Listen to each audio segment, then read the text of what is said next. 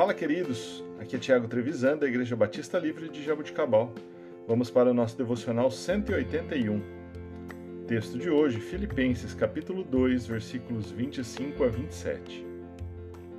Contudo, penso que será necessário enviar-lhes de volta Epafrodito, meu irmão, cooperador e companheiro de lutas, mensageiro que vocês enviaram para atender às minhas necessidades pois ele tem saudade de todos vocês e está angustiado porque fi ficaram sabendo que ele esteve doente. De fato, ficou doente e quase morreu, mas Deus teve misericórdia dele e também de mim, para que eu não tivesse tristeza sobre tristeza. Queridos, a pergunta que fica é: será que temos vivido o nosso cristianismo no limite? A Bíblia nos apresenta a história de alguns homens e mulheres que, se pararmos para analisar, podemos tirar aplicações para os nossos dias. Olhem a história desse homem chamado Epafrodito. Arriscou a sua vida pela obra de Cristo. Esse membro da igreja antiga da cidade de Filipos foi o responsável por ser o portador das ofertas levantadas nesta igreja para Paulo.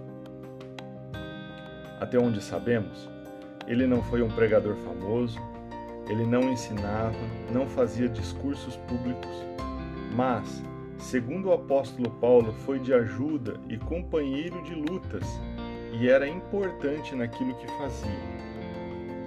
No período do contexto desse escrito, as viagens eram todas muito perigosas, muitos perigos no caminho, e mesmo assim Epafrodito escolheu se tornar o o menino de entregas e, o menino de recados do apóstolo Paulo.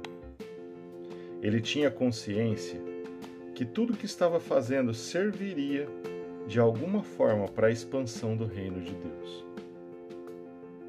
Queridos, independente do que façamos, seja algo simples ou muito complexo no reino de Deus, que o nosso coração esteja totalmente disposto a promover a expansão desse reino. Que sejamos totalmente despertados a fazer o nosso melhor com as condições que temos agora, sabendo que o nosso trabalho para Deus não é em vão. Arregace as mangas, faça o seu melhor para a obra de Deus. Que Cristo seja glorificado em nós que sejamos a esperança da glória para os que estão à nossa volta. Deus abençoe o seu dia, em nome de Jesus.